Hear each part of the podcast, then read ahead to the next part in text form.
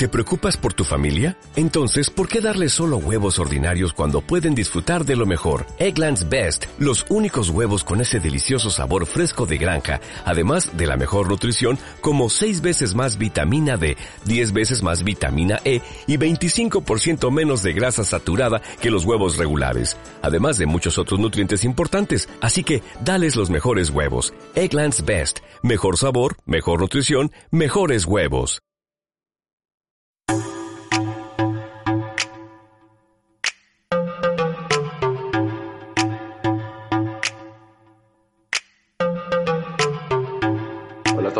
Bienvenidos a un nuevo programa de Agility. Hoy tengo a un super invitado, Ángel Díaz Maroto, eh, consultor, trainer y coach de agilidad.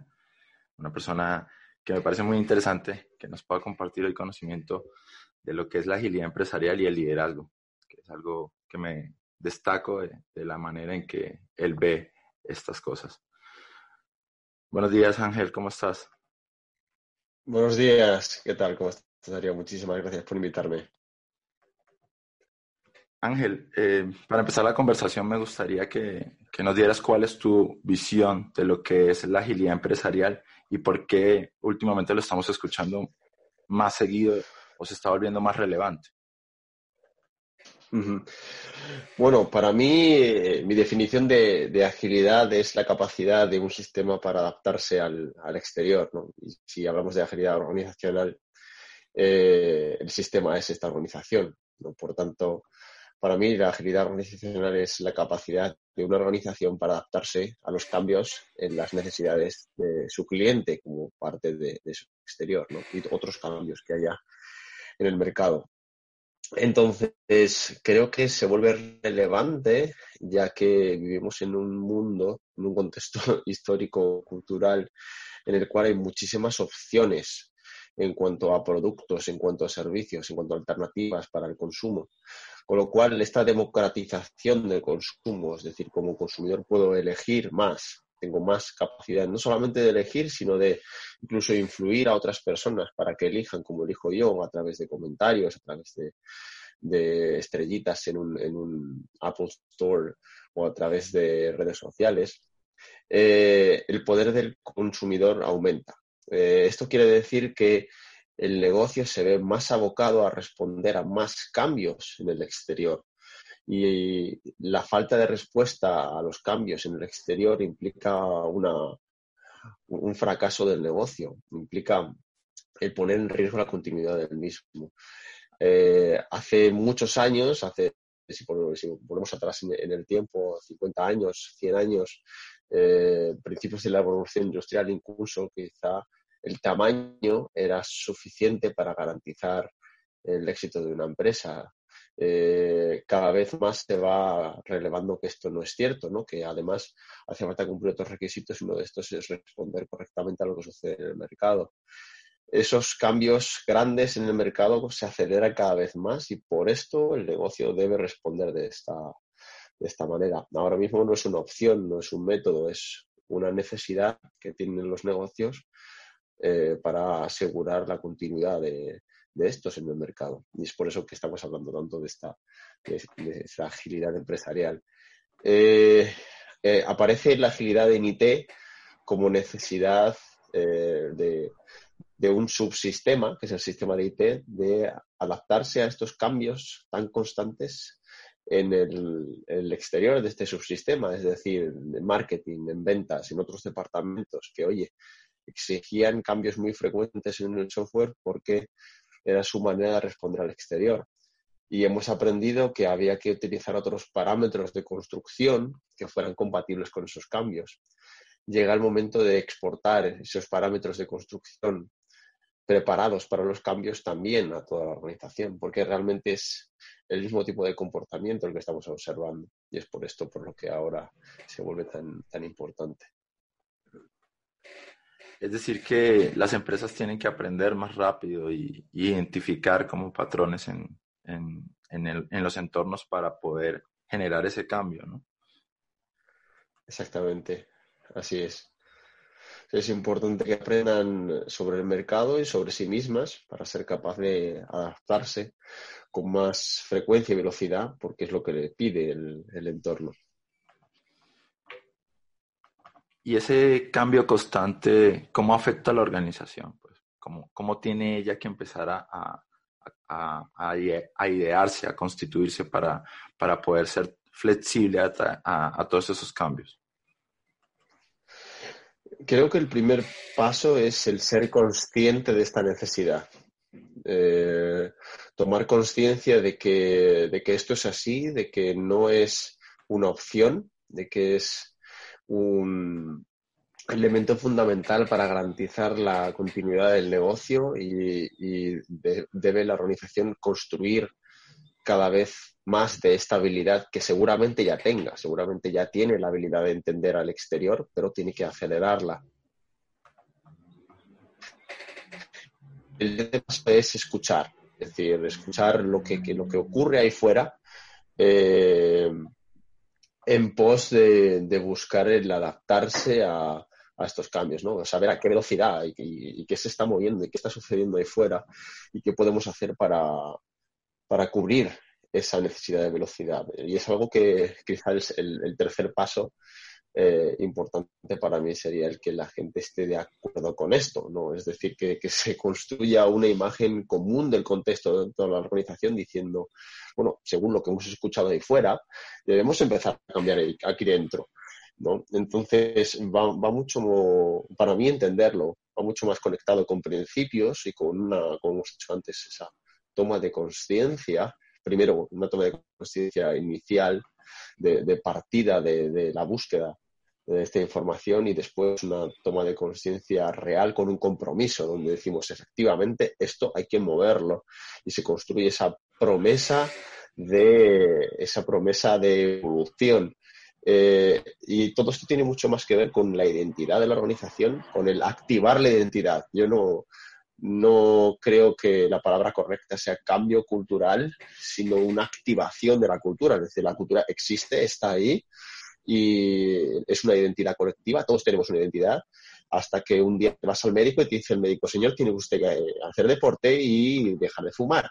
Y es exactamente lo mismo que tiene que suceder la organización. La identidad no cambia eh, como, si la entendemos como una... Eh, como una transmutación o si la entendemos como una metamorfosis de la identidad o de la cultura, sino que pienso que es una revelación, una toma de conciencia y, un compromiso. Entonces, igual que esa persona toma un compromiso de decir, oye, pues creo que si quiero sobrevivir necesito dejar de fumar y ponerme a hacer deporte, lo mismo debe suceder en la organización. No es un cambio de identidad, sino es una toma de conciencia y un compromiso. Eh, un compromiso en base a una información visible, a un contexto compartido. Oye, nos hemos dado cuenta de esto y tenemos que reaccionar. Eso también llamado el ese sentido de urgencia, ¿no? Creo que esos son los pasos iniciales. Nos comentaba sobre algo muy interesante que es el tema del compromiso y la responsabilidad. Eh, cuando estamos en, los temas de agilidad, pero en, esa sucesión de tecnología, nos hablaba mucho del tema de la autoorganización en los trabajadores del conocimiento. ¿Cómo se traslada esto a la agilidad empresarial? Efectivamente, eh, he visto en mi experiencia cómo frecuentemente se malentiende eh, bajo mi perspectiva, el, concepto de autoorganización, que frecuentemente se ve casi como un asunto sindical, cuando realmente creo que estamos hablando de, otra cosa. Eh, creo que de alguna manera la autoorganización siempre existe, es decir, siempre se puede decidir eh, a todos los niveles, desde, desde, el mínimo, es decir, eh, si me rasco la cabeza o me rasco el pie durante el trabajo es algo que puedo decidir. La cuestión es, bueno, ¿cuánto puedo decidir? Y es cierto que buscamos ampliar el rango de cosas que se pueden decidir en la parte operativa. Y esto tiene una razón. Eh, y una razón que es el ser capaz de comprometerme con más, ya que puedo decidir más. Y este más significa responder a las necesidades del cliente que esté afuera. Ya mi responsabilidad no es la de cumplir con una tarea, sino que lleva a construir un producto o, cumplir con un servicio que da una satisfacción a, un cliente. Y la capacidad de responder a esto, la capacidad de tomar decisiones que me acercan a aquello que el cliente me va pidiendo es un elemento fundamental si yo lo que quiero es acelerar la capacidad de la organización para responder a estas necesidades o estos cambios en las necesidades de los clientes. Distribuir el control hacia la parte operativa es necesario si quiero que la parte operativa sea capaz de responder más rápidamente a estos, a estos cambios. Y es una cuestión de aceleración de la parte operativa. Eh, los rangos, hasta dónde se puede decidir, va a ser lo que me va a marcar, por una parte, el cuánto voy a ser capaz de responder si yo limito la capacidad de responder, también limito la capacidad de decidir y por ende la velocidad de respuesta del negocio. Y esta es, esta es la razón subyacente y creo que es importante tenerla en cuenta antes de hablar de autoorganización. Es decir, ¿para qué quiero autoorganización? Pues, y, al final lo que no, no quiero autoorganización, lo que yo quiero es distribuir el control y lo que yo quiero es aumento de la responsabilidad. ¿Para qué? Para responder más a lo que sucede en el, en el exterior. Eh, esto no es eh, libertad para el desarrollador, ni, no es que un desarrollador pueda poderse trabajar en videojuegos si le apetezca, eh, a no ser que yo lo que haga es que un día busque estimular ese pensamiento lateral y busque descubrir cosas nuevas, sino lo que significa es eh, más capacidad de responder a lo que sucede en el exterior, en la parte operativa, más ni menos. Además de esto, eh, opino que si no tenemos cuidado, podemos obtener eh, con la palabra autorganización efectos no deseados. He visto en mi, en mi experiencia efectos no deseados de esa palabra, del mal uso, en mi opinión, de esa, de esa palabra. Uno de ellos es miedo, ¿no? es decir, miedo en la gerencia de, uff, autorganización. Entonces ahora voy a perder completamente el control sobre lo que sucede, van a poder trabajar en una dirección completamente diferente o no trabajar, o, bueno, ¿cómo me aseguro yo? ¿no? Y es normal que construya ese miedo. Eh, efectivamente, delegar es muy importante y esto debe ser progresivo.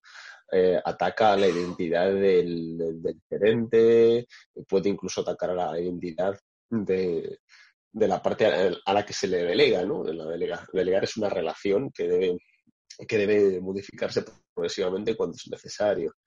Eh, autoorganización tiene un nombre que quizá inspira eh, un salto cuántico, un salto, un salto muy grande eh, en esa relación, con lo cual es normal que provoque miedo.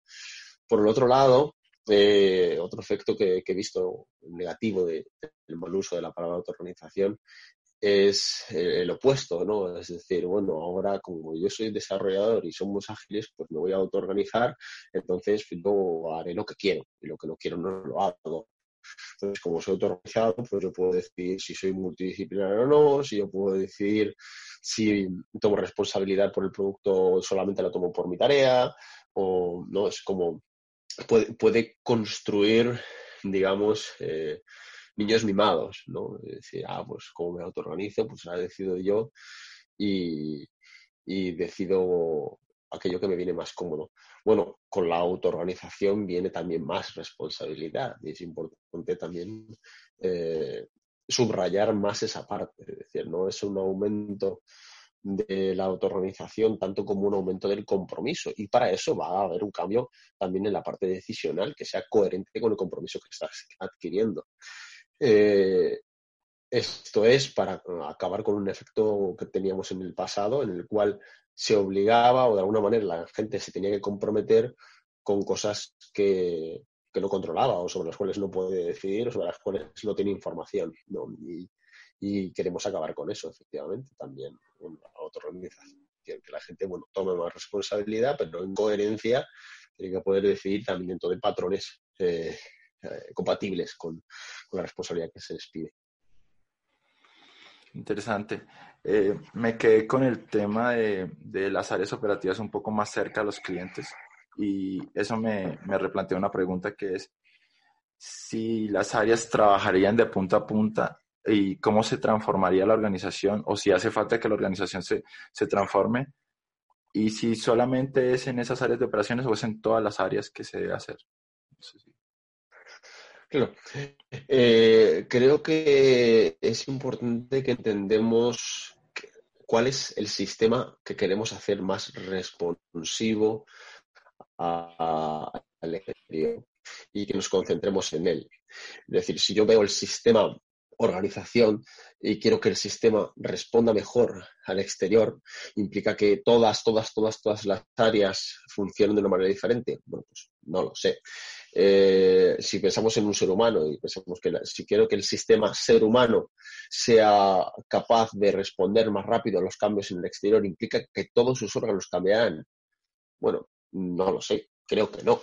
Eh, quizá a lo mejor mi sistema nervioso, mis ojos tienen que ser más, más responsivos para poder eh, encontrar o estar alerta de manera más deprisa, pero tiene mi estómago que funciona diferente, no lo sé, o tiene mi lengua que se, tiene el sabor diferente, eh, no lo sé. Eh, pues muy probablemente no. Creo que en la organización sucede exactamente lo mismo. Cuando hablamos de, de, agilidad, no como un método de trabajo, sino hablamos de agilidad como una capacidad de la organización que ya tiene y queremos acelerar. Entonces, creo que, bueno, depende mucho de, qué área. Pero sí, es importante entender bien al todo. Entender bien al todo y entender que tenemos que progresivamente ir aprendiendo cómo debemos cambiar para ganar esta capacidad por decreto de ley, ahora todo el mundo tiene que seguir este camino sin entender cuál es el propósito. Lo importante es que se entienda bien cuál es el propósito y que hagamos cosas que nos acerquen a este propósito. Interesante. Eh, me hace pensar entonces en que nos puedas orientar un poco sobre cuál es el rol del líder dentro de, este, de este, de esta movimiento hacia, hacia la agilidad empresarial. ¿Cuál es su papel y, ¿Y cómo lo ves tú en, este contexto? Bueno, eh, cuando hables del líder, porque realmente creo que eh, liderazgo es, es, una palabra que frecuentemente nos lleva a desacuerdos en qué significa un líder, ¿no? Significa un gerente, significa una persona que, que tiene seguidores, o significa eh, capacidad de influencia, qué significa liderazgo. Creo que casi esa es otra discusión, ¿no? Pero si me quedo en capacidad de influencia, ¿no? que es la, la, definición que a mí más me cuadra o que más me sirve, que más útil me, resulta. ¿no? Eh, liderazgo como la capacidad de un individuo eh, para influir en un sistema haciéndose cargo de algo. Esa es la definición que yo, que yo, que yo uso. Es importante luego que entendamos, bueno, de qué se está haciendo cargo este líder. Si entendemos eh, que estamos hablando del líder que se hace cargo de ese cambio. O sea, es un líder transformacional. Yo me hago cargo de cambiar para activar esta capacidad, para accionar esta capacidad de responder mejor al exterior. Eh, ¿Cuál es la relevancia? Pues la relevancia efectivamente es la de la activación de la activación de, esa, de ese crecimiento de, de la capacidad, ¿no? Y hablábamos de la importancia de entender el propósito, de entender para, para qué es esto y construir un propósito compartido, es decir, que todo el mundo estemos de acuerdo que efectivamente esto es necesario. Creo que es el primer paso del líder, la primera relevancia de ese líder transformacional que se encarga de construir esa influencia en la organización. Hacer presente eh, el propósito y el para qué queremos esto de la agilidad, construir un acuerdo contextual, de decir, oye, ¿y por qué aquí ahora? Y efectivamente es necesario esto aquí ahora. Y desde ahí construir esa influencia, entendiendo la propia identidad y la identidad de la organización donde está, para que efectivamente se construya ese movimiento y se adquieran esas capacidades. Eh, eso es para mí lo que es fundamental a la hora de construir esas habilidades y construir la agilidad organizacional, muy por encima de quizá un mal entendimiento de una gerencia obligando a ejecutar una serie de prácticas sin entender el propósito, lo cual muy probablemente no nos llega a los resultados esperados. Entonces, el liderazgo para mí es un elemento fundamental y crítico a la hora de construir habilidades. Hay, hay una propuesta tuya que alguna vez escuché que, ese, que se relaciona al tema del liderazgo y es el, el dance floor y sus ocho componentes. ¿Nos puedes comentar un poco más para profundizar acerca del tema? Claro que sí. Eh, el Leadership Dance Floor es un metamarco para estructurar conversaciones en el desarrollo del liderazgo. Eh, y, creo que hay dos elementos fundamentales a, hablar ahí. Uno es el metamarco y el otro es la conversación. Eh, se llama metamarco porque ofrece ocho perspectivas del liderazgo sin forzar eh, cuál es concretamente el modelo o el enfoque que se usa desde estas perspectivas. Simplemente propone que tengamos en cuenta cada una de estas ocho perspectivas. Pues si yo conozco una técnica o una estrategia específica para alguna de ellas, mm, el marco no obliga a que yo utilice eh, una perspectiva en, concreto. Por otro lado, el tema de la conversación. Eh, al final, el liderazgo es una relación y las relaciones se construyen a través de conversaciones. Eh, a través de este tipo de interacciones se construye lo que yo entiendo como liderazgo, es decir, la capacidad de influencia. Y frecuentemente, en mi experiencia, he visto cómo estas conversaciones no han estado bien estructuradas, no han estado estructuradas alrededor de aquellos elementos que es importante tener en cuenta en un contexto determinado. Entonces, ¿qué propone el dance floor? Propone el dance floor que la primera conversación que tengamos sea alrededor del propósito. Es decir, no entender qué hay que hacer, sino entender para qué lo queremos hacer. Tener una imagen muy clara, que tenga una imagen muy clara de lo que pretende construir y sobre todo qué le lleva, qué le lleva a, buscar eso. El segundo paso tiene que ver con pasar de mi propósito a nuestro propósito. Eh, eh, construir ese puente, que es el principio de esa relación. Con lo cual, la segunda conversación es alrededor del contexto. Eh, la conversación del contexto es la que va a construir un puente eh, desde mi percepción del contexto hasta nuestra percepción del contexto y de ahí construir desde mi propósito a nuestro propósito. Es decir, como estamos de acuerdo, y eso es lo que se busca en esa conversación, ¿en qué estamos de acuerdo?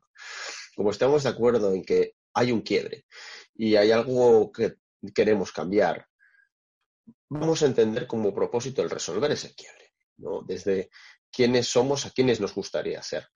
Y, partiendo desde ahí se construye esta relación, donde ya se transmuta y se cambia el, mi propósito a nuestro propósito. Y esa es la segunda conversación y la segunda eh, dimensión del, dance floor. Después hay otras dos dimensiones laterales en las cuales vamos a establecer tres conversaciones en cada una de estas dimensiones. Una dimensión es la dimensión personal, es decir, eh, yo como líder, eh, cuál es mi identidad, qué acciones tengo disponibles Disponibles entendido porque frecuentemente mm, las acciones que tenemos disponibles en la vida son muchas más de las que activamos en el trabajo. Eh, yo tengo la posibilidad de ser una persona divertida, pero a lo mejor en el trabajo no, activo esa, capacidad. Entonces, la segunda conversación dentro de la dimensión del líder es entender, bueno, qué es posible para mí. Eh, siendo la primera, quién soy yo. Y la tercera conversación es, teniendo en cuenta eh, lo que es posible para mí, qué merece la pena activar o quién merece la pena que sea ahora.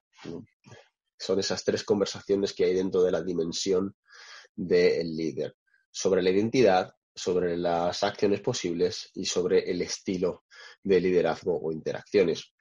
Tenemos otras tres conversaciones paralelas en la dimensión colectiva, es decir, del sistema, del lugar donde yo estoy ejerciendo este liderazgo, ya sea el equipo, ya sea la organización, ya sea el departamento.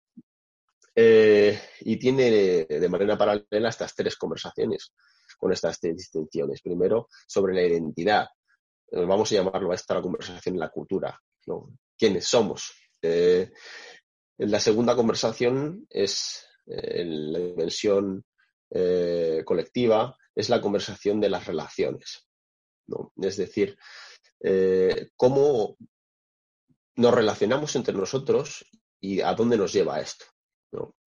Digamos que es una conversación que tiene que ver con la estructura formal, la estructura informal y la relación con el objetivo. ¿no? Es decir, cómo hacemos lo que hacemos, cómo nos organizamos, cómo nos ordenamos, quién tiene relación con quién. Y desde estas relaciones van a ser posibles las prácticas, que es la tercera conversación en, la dimensión colectiva. Es decir, qué es lo que hacemos, qué es lo que hacemos y esto cómo nos acerca a nuestro propósito. Con lo cual, eh, resumiendo, son ocho, ocho conversaciones, son ocho perspectivas en cuatro dimensiones. Primera dimensión, el propósito, segunda dimensión, colectivo, eh, perdón, primera dimensión, el propósito, segunda dimensión, contexto, tercera dimensión, el líder, cuarta dimensión, el sistema, dentro de la dimensión del líder, identidad del líder, acciones posibles, interacciones posibles, interacciones visibles. Y dentro de la dimensión colectiva, identidad colectiva, y eh, relaciones y prácticas. Es un poco complejo para explicar así tan deprisa. Sí, sí, sí, lo veo. Y, creo que sin, sí, sin algo gráfico es, más complicado aún. Sí, efectivamente es, eh, es, el producto de, de ocho años de, de, trabajo, de investigación. Está fundamentado el coaching eh, ontológico, coactivo, sistémico, teoría de la complejidad, coaching generativo. Eh, tiene, tiene un montón de, de, ciencia, hay más de 15 modelos unos encima de los otros.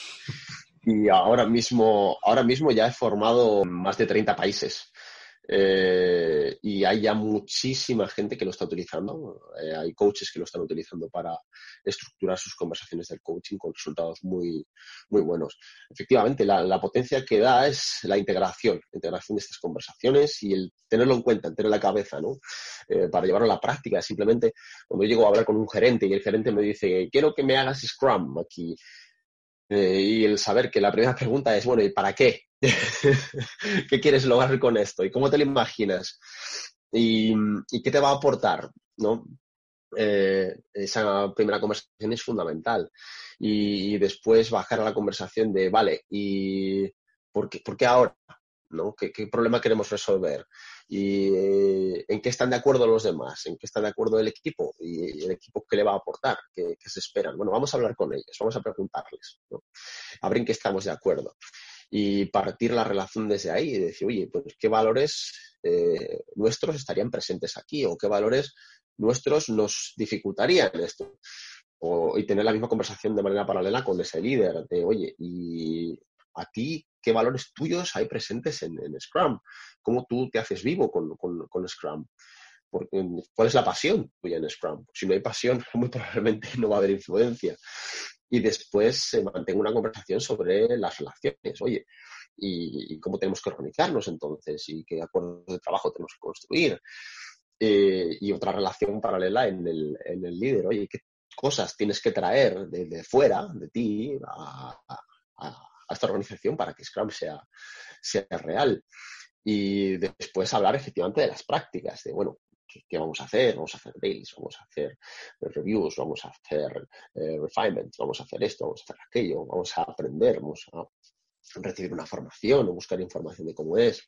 Y por último, bueno, pues yo como líder, ¿cómo voy a potenciar el sostener este cambio? O sea, esas ocho conversaciones y esa estructura conversacional es aquello que va a construir la relación de una manera mucho más fluida, que es lo que busca el dance floor, ¿no? Que la gente sepa por dónde partir, ¿no? En lugar de centrar directamente, ah, pues vamos a hacer Scrum, pues vamos a centrarnos en las, en las prácticas. Ya, pero es que si la gente no, está de acuerdo en las prácticas, o no entiende para qué son las prácticas, o no está presente su identidad en las prácticas, o el líder no está apasionado con esas prácticas, no van a funcionar, no nos van a dar ninguna parte. Nos van a llevar simplemente a hacer un Scrum cosmético, algo que parezca Scrum, que parezca que sí, la práctica está efectivamente, pero no alcanza el propósito, no me sirve para lo que quiero que me sirva el Scrum.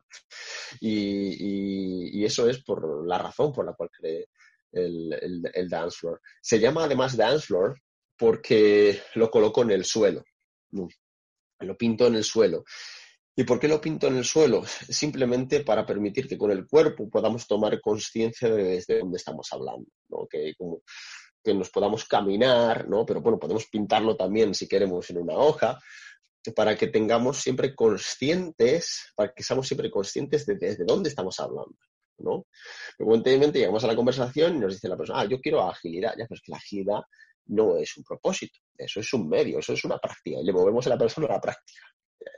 Le preguntamos, ¿y para qué lo quieres? Entonces, cuando nos da razones, nos, movemos físicamente a la parte de propósito. Ahora sí me estás dando razones, ¿vale? ¿Y en qué estamos de acuerdo? Y pasa contexto. Entonces, la persona sabe desde dónde está hablando. Y si está hablando, por ejemplo, ah, bueno, pero es que esta persona de aquí está muy en contra y este de aquí me hace la vida imposible y el otro departamento, no, eso que pasa muchas veces en las conversaciones. Bueno, la movemos a relaciones, la movemos, la hacemos caminar y ponemos el cuadrante de relaciones. Y dices, vale, me estás hablando de relaciones, fenomenal, pero no es eso lo que tenemos que hablar ahora. Primero tenemos que encontrar contexto, luego construiremos las relaciones, ¿no? Entonces, eh, ese, digamos, entre comillas, baile, ese moverme entre los diferentes eh, las diferentes perspectivas del dance floor, eh, lo que aporta es tomar conciencia de, qué me estoy ocupando, de qué me estoy ocupando en, esta conversación ahora. Y esa es, esa es la razón del nombre ¿no? del dance floor. Me, llama muchísimo la atención el tema del contexto y cómo, cómo, ese contexto que construyo genera influencia. Sí, eso me llama poderosamente la atención porque efectivamente pasa mucho lo que tú dices. O sea, tengo gente que está convencida de que quieren ir hacia ese cambio y gente que efectivamente no. Y ese contexto del que hablas pareciera que es el que me, me ayuda a poder encaminar a través de, ese liderazgo a la organización hacia, hacia lograr como esos acercamientos para, para comprometerse con ese objetivo. Correcto. Yo creo que no existe liderazgo sin un contexto compartido.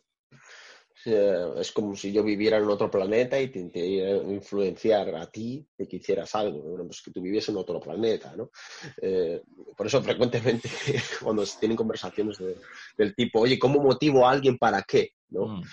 Eh, a mí me gusta mucho bailar, entonces yo, yo, vivo en un contexto donde bailar es importante. Entonces hay otra persona de fuera que no pertenece a mi contexto y yo quiero motivarle para que baile. Y bueno, es que a mí no me gusta.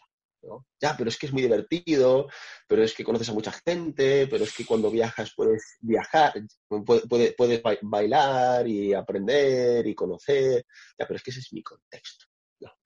Entonces, solamente si yo fuera capaz de construir un contexto compartido, trayéndolo a la persona, y entonces míralo, ¿no? Y su percepción del contexto, oye, pues, pues es bonito, pues es divertido. Entonces ahí sí, el líder eh, necesita ser capaz de crear contexto compartido para construir propósito compartido. Si no existe, si no existe contexto compartido, no puede existir el liderazgo, porque vivimos en mundos diferentes. Por eso la conversación de en qué estamos de acuerdo es fundamental. ¿Qué nos une? O construir eso que nos une. Si pensamos en la historia, todos los grandes líderes siempre han sido capaces de construir contexto compartido. Muchas veces utilizando el lenguaje abierto, por ejemplo. Eh, o buscando un enemigo común, por ejemplo, eh, o un significante vacío, ¿no? Es decir, eh, el enemigo, o el otro país, o, el otro lugar, o, el otro equipo, o el otro, ¿no? Y eso construye contexto compartido. Sí, estamos de acuerdo en esto, bien, pues ahora buscamos un propósito. por eso es tan, tan, tan importante construir un contexto compartido. Y por eso es la segunda conversación que dirige ese puente esa construcción de puente desde mi propósito a nuestro propósito común. Me surge una pregunta. Ya eh, tenemos ese subsistema de tecnología que parece que está entendiendo muy bien la agilidad y que los resultados en que la organización los vea y dice, bueno, yo quisiera que un poco de esa cultura o esos valores se trasladen para acá para ver si logramos ser una organización que se adapta mejor. ¿Cómo empieza a hacer esa sinergia en tu experiencia de, esa gente que pareciera que va un poquito más adelante con esta otra gente de la empresa para lograr eh, encaminar esa transformación? Bueno, yo pienso que la primera cosa que tenemos que cuidar es eh, no considerarnos por delante de nadie. ¿no? Eh, porque, claro, estamos hablando, como decíamos antes, de un contexto diferente. Eh, de nuevo, si lo que se quiere es construir una relación de liderazgo con el resto, eh, es importante entender para qué. Y, hacer que este para qué sea relevante para el resto de la organización. ¿no? Eh, creo que no se puede inocular una cultura. Creo que, por supuesto, una identidad influencia. ¿no? Todos cuando tenemos un amigo nuevo y ese amigo le gusta mucho salir, es muy divertido y organiza fiestas y tal, claro que construye una influencia. Pero si tenemos un grupo que no está de acuerdo en ese contexto, que no le gusta nada salir y que son muy aburridos y que les gusta otro tipo de cosas, ¿no? Quizás no va a tener no va a tener esa capacidad de influir por no ser capaz de construir un contexto compartido. Sucede lo mismo en la organización. Si, si una persona, varias personas, un equipo, un área, eh, busca el generar influencia en el resto, creo que la humildad, el escuchar, el entender para construir luego un contexto compartido eh, y de ahí alcanzar el propósito compartido es el elemento fundamental para comenzar esa relación y esa progresión. Lo que no nos ayuda para nada es que llegue el departamento a nosotros somos muy buenos, nosotros somos muy listos, somos muy avanzados y vosotros que no sabéis nada pues, y, sois casados y, viejos, pues os vamos a enseñar lo que tenéis que hacer. Muy probablemente eso es un rechazo, ¿no? O sea, como si viene un amigo que le gusta mucho la fiesta y dice, oye, no aburridos, ¿qué pasa? Siempre parados, ¿por qué no salimos por ahí? No, bueno, ya quién te invitado a esta fiesta? Porque es que yo vivo en otro mundo, amigo que vivo en otro contexto diferente. Eh, lo que nos están pidiendo es que entendamos su contexto. Eh, entendamos su contexto, seamos humildes y construyamos una relación en base a un propósito compartido del cual nos queremos hacer cargo. Fenomenal, fenomenal. Ayuda, más que sí, sí. ayuda y empatía. Excelente. Eh, nos hablaste mucho del tema de lo que es, eh, o, nos hablaste un poco sobre la cultura, y, ahí dijiste algo muy importante, que es que la cultura no se logra inocular. Eh, sin embargo, he visto en algunas organizaciones que puede ser que piensen que está ese, ese tipo de cultura, pero los comportamientos no son iguales porque las creencias son diferentes o porque están en, países diferentes. ¿Cómo, cómo cómo has visto, cómo has abordado tú ese tema? Claro, la cuestión, eh, creo que una definición que nos ayuda de cultura es identidad colectiva. Eh, es una identidad, pero de un grupo. Y la cultura eh, se fundamenta en valores, que, es importante para nosotros.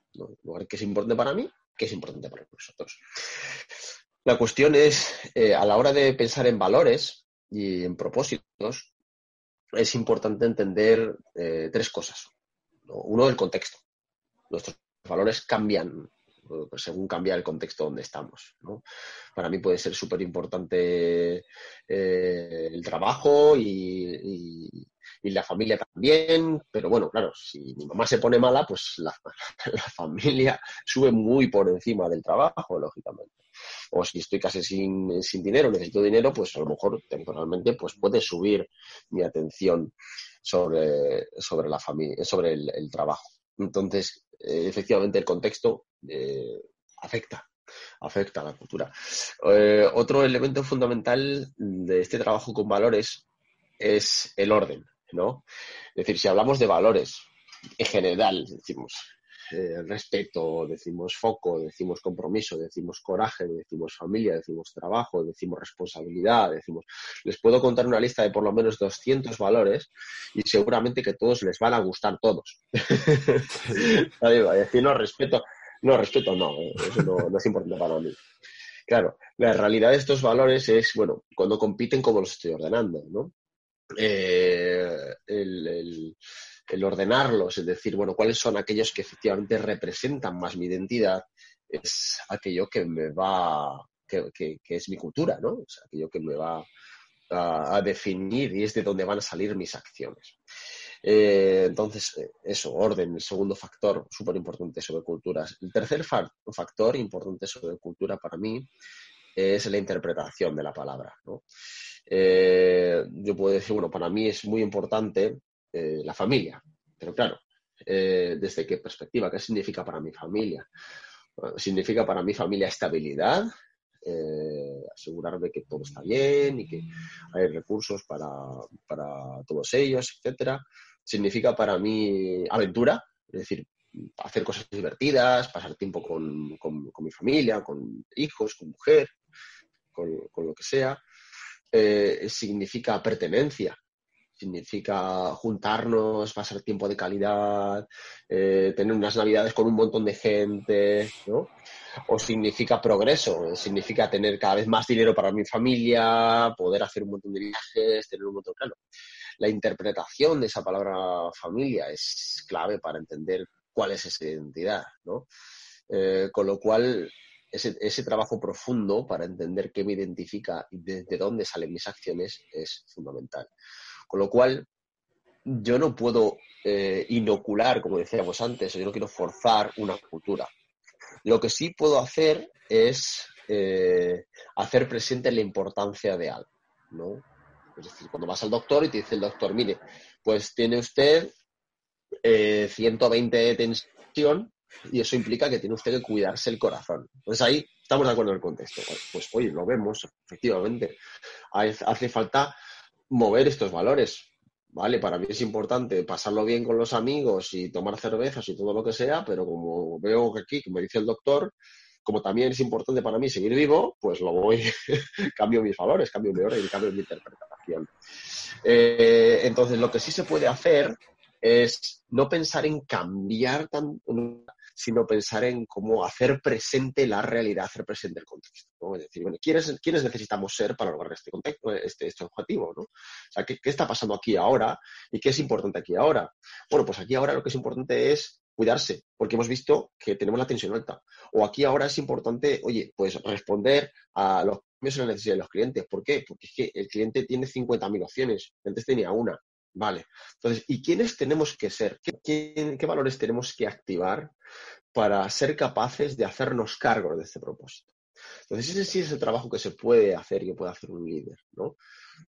Hacer presente el contexto y profundizar en quiénes tenemos que ser para lograr el propósito que se, que se viene, que se hace relevante aquí y ahora. La identidad para mí seguirá siendo la misma en principio, pero el sistema decidirá activar los valores que sean necesarios en cada momento.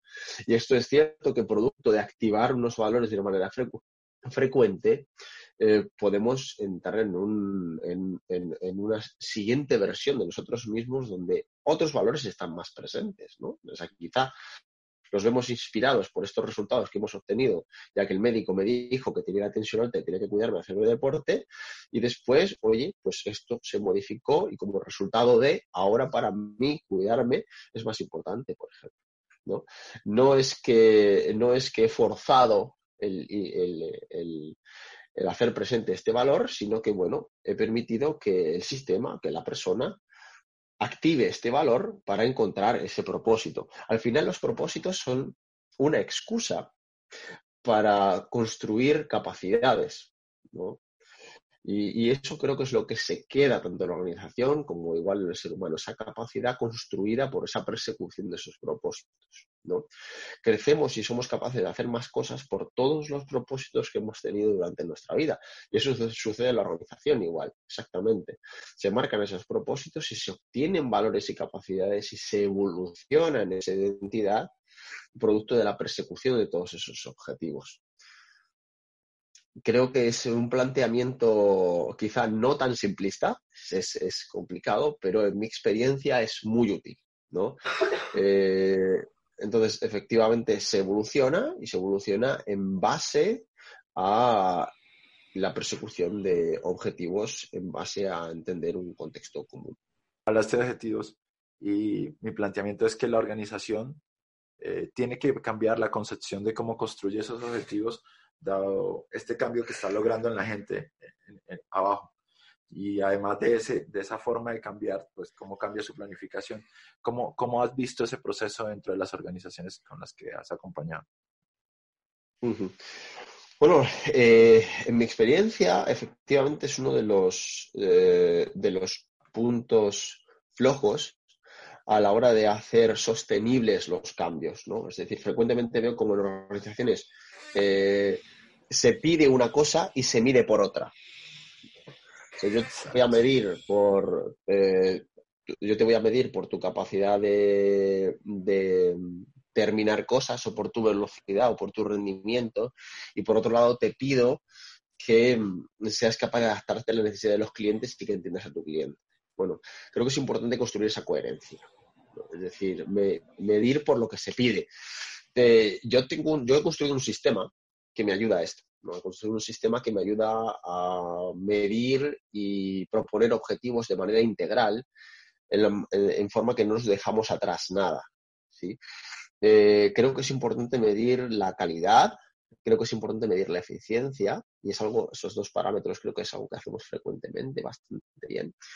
Creo que también es importante medir la, agilidad o la adaptabilidad, la capacidad de entender a mi cliente, responder a sus necesidades, y por otro lado también ser capaz de medir la resiliencia, es decir, dónde está el grupo y cuál es la aportación de los individuos a eh, la, fuerza, el sentido de pertenencia dentro del grupo, es decir, medir la colaboración de alguna manera.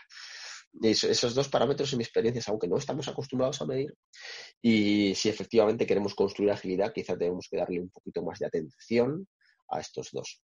Eh, entonces, cuatro cuadrantes propongo ¿no? Medir algo que tenga que ver con la, con la calidad y que dependa, bueno, del individuo y de su propio crecimiento, de su propia mejora, con el propósito de que él esté contento y feliz como artesano, como trabajador, como, como profesional. También eh, creo que merece la pena medir a nivel de grupo cuál es el rendimiento, cuál es la capacidad de entrega, cuál es su, velocidad, cuál es su throughput, cuál es la parte tangible, cuál es la parte económica, y eso creo que merece la pena medirlo a nivel de grupo. ¿Para qué? Para que bueno, pues la gerencia esté feliz por sus objetivos, eh, que, seguramente ellos también le están pidiendo y que se están escalando, seguramente. Por otro lado, merece la pena medir a nivel de grupo cómo el grupo hace feliz al exterior, ¿no? Eh, es decir, cómo aprovecha el feedback del exterior, qué feedback recibe del exterior, digamos, su cliente, digamos, de otro departamento. De manera que también eso, como decíamos, ese cliente es feliz. Y por último, medir también cuál es la contribución de cada individuo a su grupo, con el objetivo de que el, equipo donde trabaja sea feliz y sea feliz gracias a la pertenencia de esa persona. Eh, frecuentemente he visto como los objetivos estaban solo orientados a que el jefe fuera feliz, ¿no? Entonces la gente deja de trabajar para su cliente y se dedica a trabajar para su jefe, pero es mala idea. Con lo cual, creo que merece la pena que buscar cuatro objetivos, que un objetivo haga feliz a la persona, que otro objetivo haga feliz al jefe, que otro objetivo haga feliz al cliente, que otro objetivo haga feliz al resto del equipo. Por otro lado, he visto como si se medían resultados solamente a nivel de equipo, nadie se hacía responsable de manera individual de, su parte del, trabajo. Y por otro lado, si se medía solamente a nivel individual, era muy difícil trabajar en equipo. propongo que, como decía antes, dos de ellos se midan a nivel individual y dos de ellos se midan a nivel de equipo. Y para mí lo más importante a la hora de plantear objetivos es que sean balanceados, es decir, que sean sistémicos y que tengan que ver con, o sea, que sean, mejor dicho, integrales, que sean integrales, que, cuiden de diferentes perspectivas, que cuiden de calidad, economía, cliente y, resiliencia. Eh, y es así como yo le acompaño a mis clientes a que, a midan sus, resultados, es que se planteen objetivos. La manera es que provoquen o promocionen un crecimiento integral en las habilidades de la organización.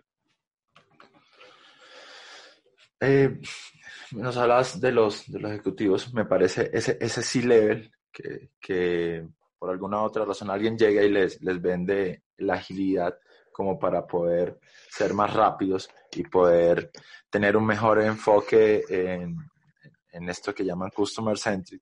Pareciera que es un componente importante por lo que hemos venido conversando, pero ¿cómo, cómo logramos que ese C-level eh, logre conciencia del cambio que está logrando y, y, lo proyecte de esa manera. Pues ya, ya tú hablabas de un cambio de, de la visión de los objetivos, pero ¿cómo, ¿cómo, vamos logrando ese cambio, ese trabajo con ese C-Level?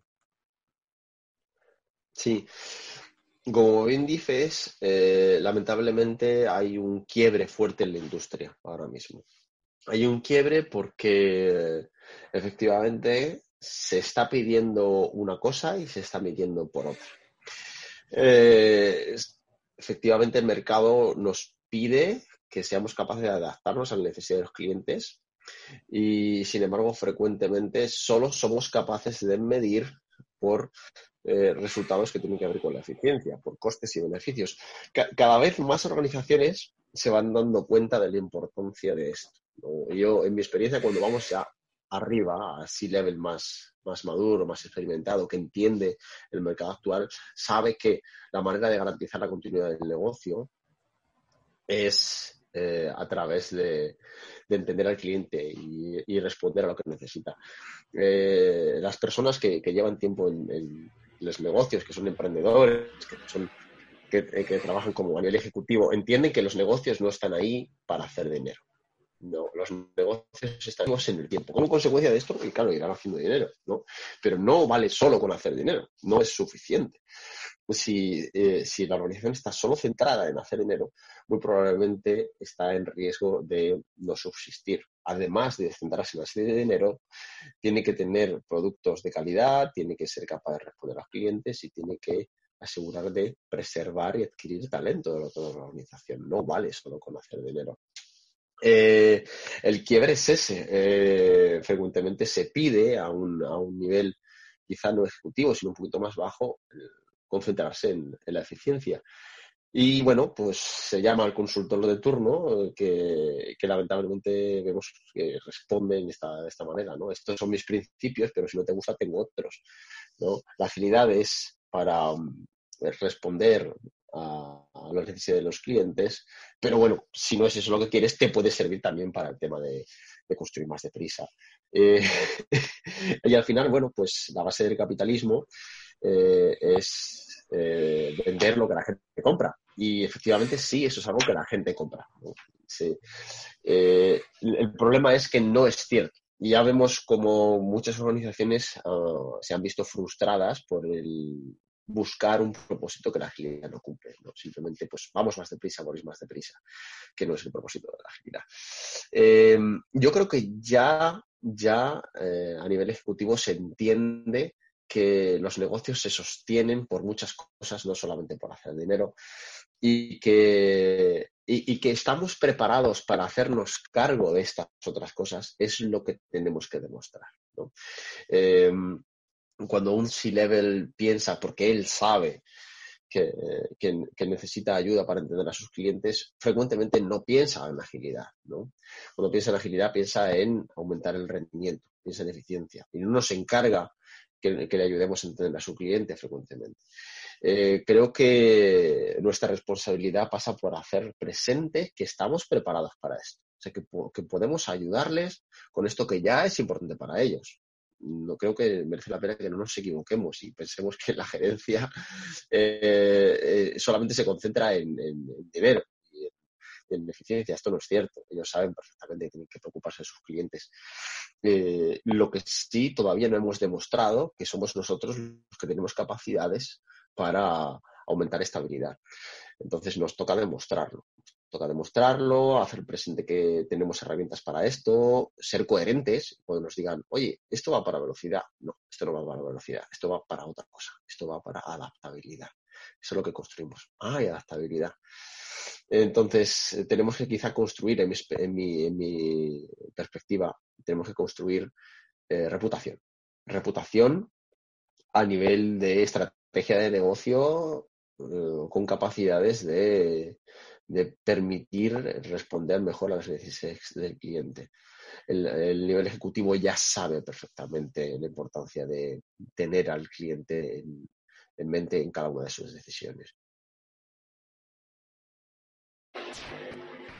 Bueno, eh, bastante complejo, pero te voy a pedir una, última pregunta de cierre. Como, pues ¿respondía, ¿Respondía tu pregunta? Sí, sí, sí, no, no, no, está, está bien. Lo que, veo es que el panorama de todo lo que hemos conversado no, no se ve nada fácil. Y mi siguiente pregunta va en, ¿qué vislumbras? ¿Qué es lo que las organizaciones van a tener que afrontar más allá de lo que conversamos. ¿sí? Por, eso, por eso te decía que lo que venía como pregunta puede ser un poco más complejo. ¿no? Bueno, eh, para mí, yo honestamente lo tengo bastante claro lo que, lo que es necesario construir en las organizaciones. O sea, ahora mismo eh, vivimos en un mundo en el cual eh, hay muchas opciones, como decíamos, y tenemos que adaptarnos. Eh, esto que está sucediendo ahora, de tener un producto nuevo en el mercado cada, casi cada día, no sucedía hace pocos años cada mes, y hace algunos años más cada año, y hace otros cuantos años más cada varios años. Hace 50 años no teníamos las mismas opciones que ahora y se ha ido acelerando. Creo que lo que está pasando ahora, que, sucederá con más velocidad en el futuro, es tener jugadores que cambien completamente las normas del sector. Es decir, no solamente alguien que llega con un producto, sino que llega con un modelo de negocio. Entonces, el cambio disruptivo tipo Netflix, tipo em, Airbnb o tipo eh, Bird, por ejemplo, con las patinetas, etcétera, etcétera. Esos cambios que casi eh, construyen un cambio social disruptivo, creo que serán cada vez más frecuentes. Cada vez el coste marginal tiende a cero, coste de producción de cualquier bien tiende a, cero, a, cero. Y ahora mismo incluso el coste de, comenzar un negocio tiende, tiende a cero. Es cada vez más fácil abrir una startup, es cada vez más fácil tener una idea y hacerla, y hacerla viva y que esta idea cambie las reglas del juego. Con lo cual creo que las organizaciones, sobre todo las grandes, deben prepararse para estos cambios disruptivos en, los mercados. Eh, yo estoy trabajando ya hace tiempo en un, método para esto, que he trabajado con algunos clientes. Está fundamentalmente basado en simulaciones, hacer simulaciones de cambios disruptivos y de, estas simulaciones obtener aprendizaje eh, que servirá para que el día que se materialice ese cambio disruptivo, pues tener habilidades nuevas en cuanto a eh, identidad, ¿no? En cuanto a cultura de la organización, es decir, ser, estar preparado con optimismo, con eh, sentido de pertenencia, etcétera, etcétera. Por otro lado, estructuras, ¿no? Es decir, ser capaz de conectar con gente dentro y de fuera de la organización para responder ante esta crisis. Y por otro lado, prácticas, ¿no? Es decir, procesos estándares que, de los cuales podemos activar en el momento que esa, esa crisis se materializa. Siempre en estas cuatro dimensiones, ¿no? Eh, dimensión operativa, dimensión eh, financiera, dimensión, dimensión reputacional del contacto con el cliente y dimensión eh, de personal de talento. ¿no? Es decir, son esas cuatro dimensiones que tenemos que ser capaces de sostener ante esta disrupción esa disrupción puede afectar, eso como hemos dicho, operativamente, económicamente, reputacionalmente o en cuanto a talento, personas. Entonces, sí, bueno, yo estoy trabajando en un método para esto y estoy bastante convencido de que en el futuro las organizaciones tendrán que, tendrán que centrarse no solo en construir agilidad, es decir, no es que nos olvidemos de la agilidad, es que además tienen que construir más resiliencia. O sea, esto es, esto creo que es todo incremental, ¿no? Es decir, no nos hemos olvidado de la calidad con la agilidad, no nos hemos olvidado de la eficiencia con la agilidad, que para mí es la adaptabilidad. No nos vamos a olvidar de la adaptabilidad, ni de la eficiencia, ni de la calidad cuando necesitemos más resiliencia. Entonces creo que ese es el futuro. Bastante interesante el tema de, la disrupción y ese modelo que estás desarrollando. Bueno, eh, darte las gracias por todo este conocimiento que, que nos has compartido hoy eh, interesante, mucho que hacer en las organizaciones, mucho que trabajar. Y bueno, nuevamente muchísimas gracias por la invitación y no sé si quieras decir algo para cerrar. Sí, bueno, primero agradecerte, agradecerte por la invitación, por este tiempo. Eh, por otro lado, me gustaría quizá añadir el hecho de que eh, es, es, un trabajo muy complejo y que tiene que ver con personas cuando hablamos de coaching en el mundo de la, agilidad, creo que tiene que ver con ese trabajo sobre la identidad. Y es importante que las, personas que trabajamos en, este mundo del coaching, si realmente queremos utilizar ese enfoque de trabajo, que tiene que ver con las personas, que tiene que ver con la exploración de la identidad, que tiene que ver con la conversación, que nos formemos adecuadamente en este tipo de habilidades, que no simplemente seamos consultores y no seamos coaches, que no tienen nada de malo ser un consultor. Eh, cuando hacemos consultoría, sí, vamos a trabajar en eh, opciones, vamos a trabajar en eh, posibles técnicas, vamos a trabajar en esa parte técnica sin quizá profundizar en la identidad. Y no tiene nada de malo y es importante que respetemos esos espacios. Creo, que, creo que debemos ser responsables. Creo que es muy importante que, debemos, seamos responsables y entendamos bien desde qué eh, perspectiva y desde qué habilidades estamos trabajando, si estamos trabajando en habilidades de profundización en la identidad y en la relación para la adquisición de capacidades. Y por otro lado, si estamos trabajando en opciones, en técnica, en consultoría, no tiene nada de malo. Y son las dos importantes en, este mundo. creo que es la primera cosa que quería compartir. Eh, de hecho, tiene que ver con la complejidad del problema. Un problema, efectivamente, de alta complejidad, necesitamos estas capacidades, necesitamos estos dos tipos de, capacidades, lo que no quiere decir que tampoco que, que, nos frenemos, que nos echemos hacia atrás, que decimos esto es muy difícil, sino que todo lo contrario, que huyamos de planteamientos simplistas. ¿no? Eh, esto, el riesgo es como, como, cuando vemos la televisión y nos ponen este anuncio de ese señor que se tomó eh, esta pastilla todos los jueves y perdió 20 kilos de peso y, le salió pelo. claro, son problemas complejos que esas soluciones simples no nos van a resolver, ¿no? Entonces, cuando, cuando llegamos y nos dicen, no, no te preocupes, usted, no se preocupe, usted aprenda este método y haga aquí lo que pone en esta lista y en seis meses usted va a ser ágil, no tiene más que preocuparse. Sospechen de esto, ¿no? Eh, sospechen de esto. Se puede, se debe hacer este trabajo, pero nunca con planteamientos simplistas. No, no les va a servir. Bueno, Ángel, muchísimas gracias por ese consejo final que, es muy importante para que las organizaciones, los ILEL y todos los que están incorporados en esto, pues lo tengan muy en cuenta. Eh, muchísimas gracias a todos por acompañarnos. Eh, muy agradecido por el espacio que, que, pudimos generar. Espero que les haya generado el valor que nosotros quisimos construir junto con él. Un abrazo a todos. Gracias. Un abrazo, gracias.